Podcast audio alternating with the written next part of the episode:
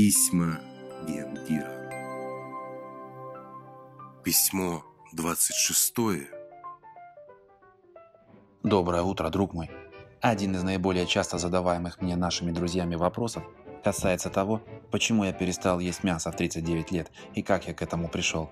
У меня нет секретов от тебя, поэтому я расскажу тебе все именно так, как оно было на самом деле. Случилось это после моей встречи с Симбой.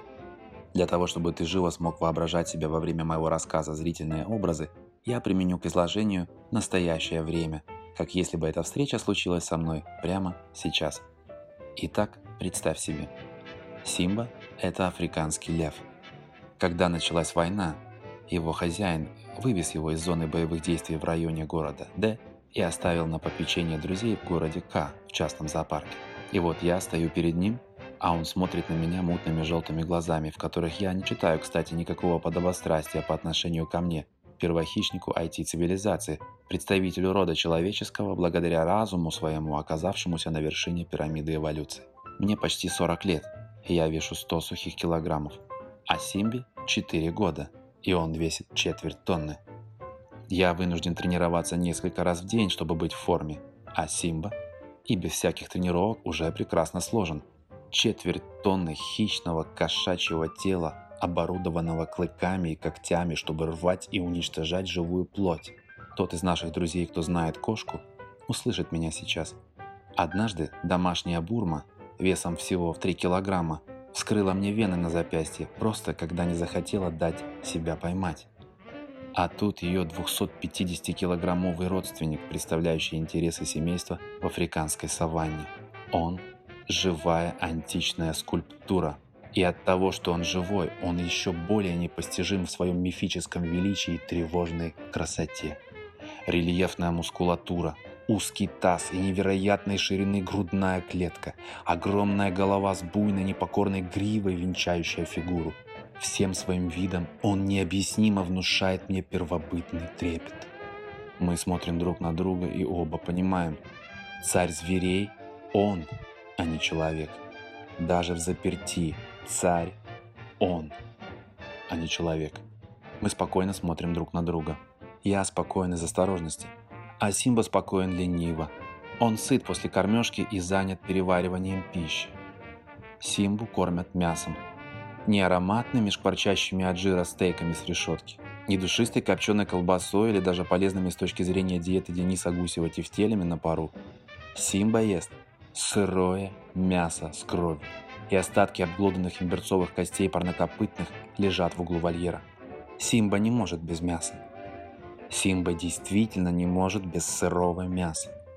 Его генетика такова, что даже в плену у двуногих, заперт за надежной решеткой своей клетки, он видит во всех обезьяноподобных посетителях источник пищи для себя. Природа сделала его таким. Все аргументы надоевших уже своими нравоучениями веганов, лакто- и ово-вегетарианцев – все эти разговоры о травоядности человека и о перспективах рака прямой кишки от Всемирной организации здравоохранения. Все дискуссии о моем кишечнике, что длиннее меня самого в шесть раз, как раз как у коровы. Споры об аморальности животного белка. Весь этот жалкий и убогий с точки зрения диалектики приворот не имеет смысла и, увы, не работает так, как это мое рандомное визави с Симбой. Кто из этих перекопченных солярием фитнес-блогеров с гладко выбритой грудью и педикюром? Кто из этих горделивых недооплаченных бойцов смешанных единоборств посмел бы оспорить первоочередное право на мясо в присутствии реального льва? Я уже не говорю о диванных крепких орешках, чей театр боевых действий ограничен периметром домашнего кинотеатра. Такие громче всего кричат «Не можем без мяса». Так вот, мультипликационной бонифации или оскароносец Таннер с заставки кинокомпании Метро Голден Майер – это не те львы. Я говорю сейчас о реальных львах. Эти забавные разговоры некоторых из наших друзей о якобы хищной своей природе, споры о витамине В12, омега-6 и незаменимых аминокислотах. Незаменимого нет в природе. Моя бывшая мне это убедительно доказала. Незаменимо для меня сейчас и отныне навсегда лишь это чувство безусловного физического превосходства надо мной. Что здесь вообще происходит? А вот что. Стоя напротив Симбы, глаза в глаза, поле действия его исполнено дикими древними откровениями звериной аурой.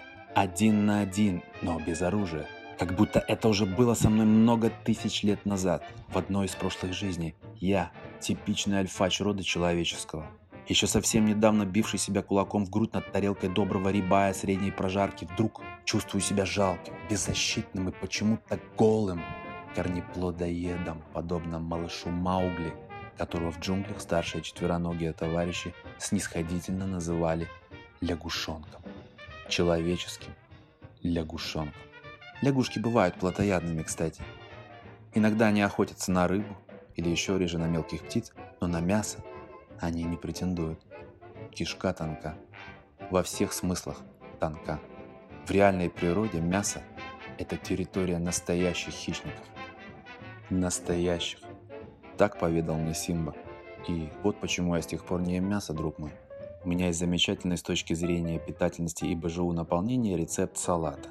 Нут, шпинат, киноа, вяленые помидоры, стручковая фасоль, соленые огурцы, редис, авокадо, пророщенные ростки пшеницы, нерафинированное оливковое масло, соль и перец. Если добавить спирулину, будет совсем хорошо.